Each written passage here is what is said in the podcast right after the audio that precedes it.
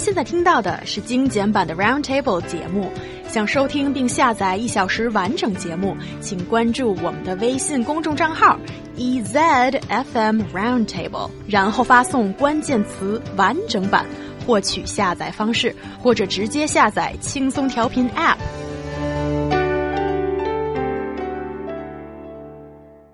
A teacher from Rizhao City, Guangdong Province, was caught on camera savagely slapping and hitting first year students of a vocational school. For what reason? Because these guys were late. In recent years, news stories on corporal punishment in schools in China have aroused debate about the conduct of teachers. Yes, guys, I want to know what's going on here and what went wrong.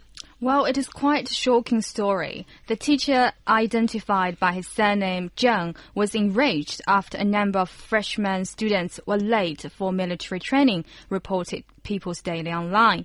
And the shocking video was filmed at Rizhao Maritime College in East China's Shandong province earlier this month. The video shows the teacher slap and kick the students repeatedly despite their pleas to stop.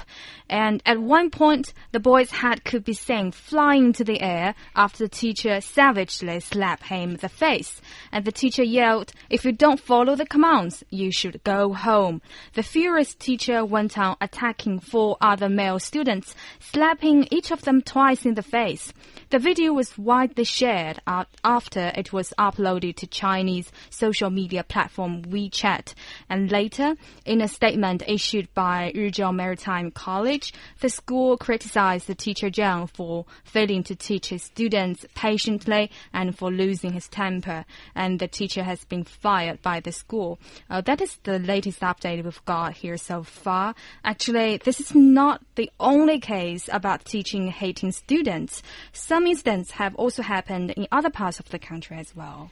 Mm, yeah, there's been a few more incidents, which I think is probably part of the reason why these kind of things are getting so much traction when they're being uh, shared online and people are sharing these kind of videos because they've heard about previous incidents and it's maybe not as isolated as you might think it is. So earlier this month, again, uh, a student uh, for also from a vocational school, this time in Shanxi, was beaten by a teacher uh, for not dumping his rubbish in the bin properly. Mm -hmm. back last year, a preschool teacher in Taiyuan was caught on video abusing abusing young pupils by repeatedly slapping and kicking them, and the teacher is slapping uh, is seen in the video slapping four children more than a hundred times when they failed to answer the questions, and that's a preschool teacher. So that one also got a lot of attention, and uh, those are just a couple of the examples which have uh, led to the kind of outrage this time around as well.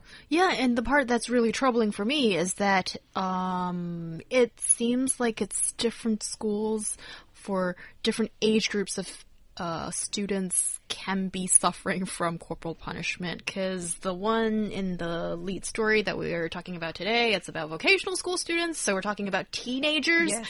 These are half grown men, maybe? Mm -hmm. Um, we're talking about 16 to 18 year, year olds, probably. And if it's a freshman in a vocational school, then probably 16 ish. And then I'm surprised that a grown teacher, an adult, um, surrounded by a few of these young men, um, and would actually beat one and then a few others without feeling hmm, maybe the uh those being attacked could come against you.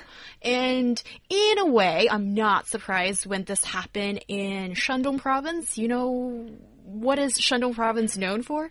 It is the home of Confucius. So maybe in a way, I'm not completely sure about this. This is my speculation that students from that area, particular in China, maybe can be those who are particularly obedient because of um, Confucius, not necessarily Confucius uh, ideology, but um, have been brought up in a style of teaching that is a little bit more obedient. You made a very good point, He Yang, and indeed, uh, Shandong. I was slightly far fetched, but my the, speculation. Well, it is indeed the hometown of Confucius, and uh, uh, which emphasized respect of teachers so much, and students are supposed to be obedient and respect your teacher and seldom fight back.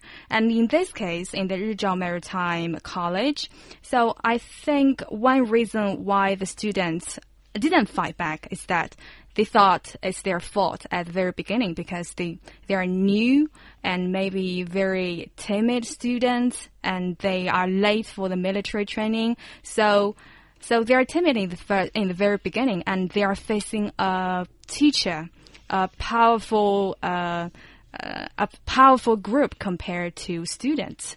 So, um, and also that is another problem. You know, compared to students, students are vulnerable in a sense, and uh, uh, teachers they that that left teachers opportunities to abuse their power sometimes. Mm, that's that's a tricky one, and I do understand that in China, like our traditional culture does um, put a lot of emphasis on respect to uh, the elderly, your parents, and the teacher. And there's even sayings of, um, you know, being a teacher one day is like a father for a lifetime. um, but in modern China, a lot of the times I feel like these uh, traditional philosophies or ideas don't really capture or fit with um, the changing tides of China. And here, not only is it that young people, like teenagers, are suffering from this, but also preschool kids, so six year olds, um, if not younger. I think this is slightly of a different kind of discussion. And when kids are that young, I am obviously more worried for their safety and those things. But all in law, all, our law stipulates very clearly that hitting children or students of whatever age group in the classroom, on campus, anything done by uh, the teacher as such is not allowed. Not allowed. But why is it still happening? Well, that's true. It's uh, basically the bottom line, which teachers should never touch. And corporal punishment is definitely the worst way of disciplining student. And oh, uh, before I answer your question, I have a survey to share. Uh, you know, a survey conducted in Shanghai ahead of the Teachers' Day in 2015 showed that there were still some problems in teachers' ethics in primary and secondary schools, and 33.4 students surveyed said their schools gave physical punishment to students. You know, it's quite alarming to think that Shanghai is an international and advanced city. Uh, and in such a city, the physical punishment is so common. So, not to mention those remote areas. Well, I just think, uh, besides the laws and the regulations, some teachers just don't care. They don't know how to communicate with students, and they they, are, they simply don't care what is the best way to communicate to student. When students make mistakes, they either use corporal punishment or do nothing, and that's exactly because there are lack of regulations for teachers. And uh, mm, and according to the same survey, it pointed out that the current regulations for teachers are too vague. There are no detailed regulations on these problems. I'm really surprised to hear that because, I mean, from an outsider's perspective, I was under the impression that to become a teacher in China is this really difficult, competitive process that you have to go through all these kind of tests and uh, exams and training and all this to get through. And regular training even once you are a teacher. I thought so. I'm surprised to hear that it doesn't include anything on something which uh, I forgot the statistic you gave, but it's still such a widespread uh, problem in these schools. Why? I don't understand why that wouldn't be something that would be included for them if they're struggling so much to deal with kind of communication with the students and they feel they have to resort to physical punishment to get their point across. Clearly, that's something that could be communicated to them beforehand and kind of address the issue beforehand. Yeah, and that's the part that I don't think it's a problem of the lack of regulations. It's a lack of teachers' education. Mm. This is like such a basic thing not to kick and slap and hit your students. I think this is morally corrupt. It's not a matter of an absence of regulations or laws because it is there. Everybody should know that. This is the part that I find it very hard to fathom that um, but also that being said um, i think because recently i think the media has uh, carried our responsibility of reporting certain issues like this one but also i think the media has had a magnified effect exerted on issues as such when i doubt it is as widespread as we think it is, but it does happen in certain classrooms in this vast country. Because as a student that studied in Beijing for years, um, primary school and middle school, I do have a say here. According to my own eyes, I have seen no corporate punishment, corporal punishment, excuse me, in the classrooms that I have been in. So I think how widespread is this problem still needs a bit more studying, I feel, but we cannot dismiss that this is an issue that happens in many places in China. And here, why I brought up traditional culture earlier on was that um, even in some Chinese families, in the household, parents sometimes spank kids, and it depends on the parents' own um, teaching philosophy whether they think that is okay. That is the situation in China. And sometimes parents, if they think they can spank their kids, maybe if the kid is not behaving well in the classroom, they feel the teacher could also have the authority to do that despite violating the law. Well, I think uh, there are some flaws in some parenting method, and some parents in the beginning just overindulge their children, and they have no way of disciplining their children, and the parents get desperate or hopeless. So they might think, well, maybe the children can listen to the teachers because uh, compared to the parents, the teachers have higher authority, and uh, okay, it's just okay to uh, give the children a few lessons from time to time from the teachers. So I think that's why some parents turn a blind eye to this phenomenon, and that worsens the problem actually. Can you understand this type of tolerance by the parents? I, Nick. Mm, I can see where you're coming from, as in if there are parents that choose to, uh, you know, discipline their kids in their, that way themselves at home, then obviously it follows that they wouldn't really have a problem with a teacher doing it at school as well. But from the other point of view, if you don't choose to discipline your child like that at home, I don't really understand how you could then be okay with a teacher Mm-hmm. acting in that way. Because yeah a teacher's a position of authority but like where does it end? If your kid was misbehaving on the street would you be okay with a police officer like beating them? Because he did because he's a position of authority too right? Or anyone like around the street who's an adult is more uh, responsible in society than a small child. You wouldn't be okay with a stranger beating your child for making some kind of mistake Wow, that's a different case actually. Uh, oh when you're you going to tell me that you would be okay with that no, no, no, no, no. I'm not okay with the problem. But we, here we are talking about facing a teacher. It's different. Well, if uh, uh, a, a child was beaten by a stranger or another kid in the school, I think the parents will, most parents will get, get furious and be angry and do something about it. But if it is the teacher who gives a lesson to your kid, I think most parents would be reserved about this, and they will be concerned and worried that if they fight back against the teacher, that might have bad influence um, on their kid in the future. Yeah, and here I'll say a little bit more about bad influence, although I'm not a parent, but I remember when I was a little kid, and sometimes when I was not happy with the teachers I got, um, my but I was never um, a victim of corporal punishment. You know, just to put it out there. And I remember um, talking to my parents that I'm seriously not happy about this one teacher, and uh, she did this and that wrong, and I think that is not right for a human being to deal with another human being. And my parents said, um, I'll try to talk to her.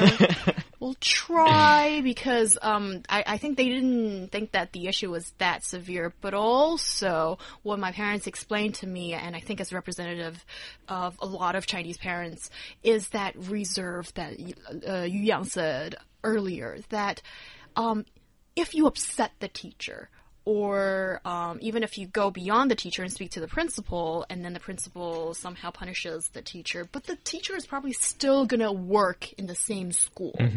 And when the parents um, have no influence in the classroom and they have not a spying eye in the classroom either, you don't know what the teacher is going to do to the student. And there's a million little ways that the teacher can make you uncomfortable.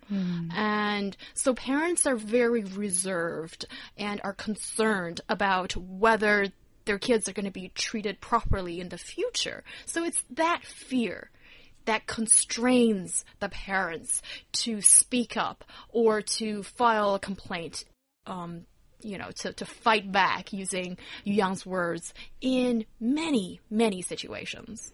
And also, if uh, uh, th those stories didn't get enough media attention, I doubt whether those teachers will be fired or not, because it's sometimes too difficult to im implement the punishment to the teachers.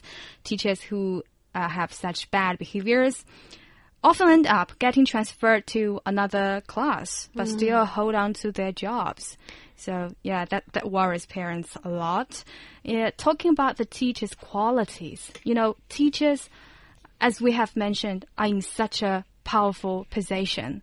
Okay, they can uh, they can choose to treat you well or choose uh, or in not that friendly way. So I think those good qualities are necessity before they are chosen to be a teacher. You know, a teacher's job is not just to teach. It's uh, it has to be trained in various ways to become a qualified teacher. And the teacher should know how to communicate the, with the student with patience. And, you know, but now in China, before you become a teacher, you just need to pass a few written exams to get a teacher certificate, 教师资格证, you know. But those written exams cannot show that you have the qualified moral ethics to become a teacher. Yes, I think uh, tests can never um, detect whether this person is morally um, a- appropriately acceptable for a, a job or not. That is one of the downsides of a written test, I suppose. But like what Nick mentioned earlier, and that's the part that I still just can't wrap my head around, is that for so many teachers that have um, received um, the teaching degree in a normal university, for example, it must be part of their training, hmm. their education to deal with students. I mean, it's not just about knowledge that you are communicating to your students, but it's also, you know, how do you manage students? That must be part of the training too. That's the part that I'm only assuming. And it seems that it's certainly not enough in today's education for teachers. Yes, uh, that's part of the course actually, and that they should study the psychology, the Yeah, that's what I methodology thought. of the teacher.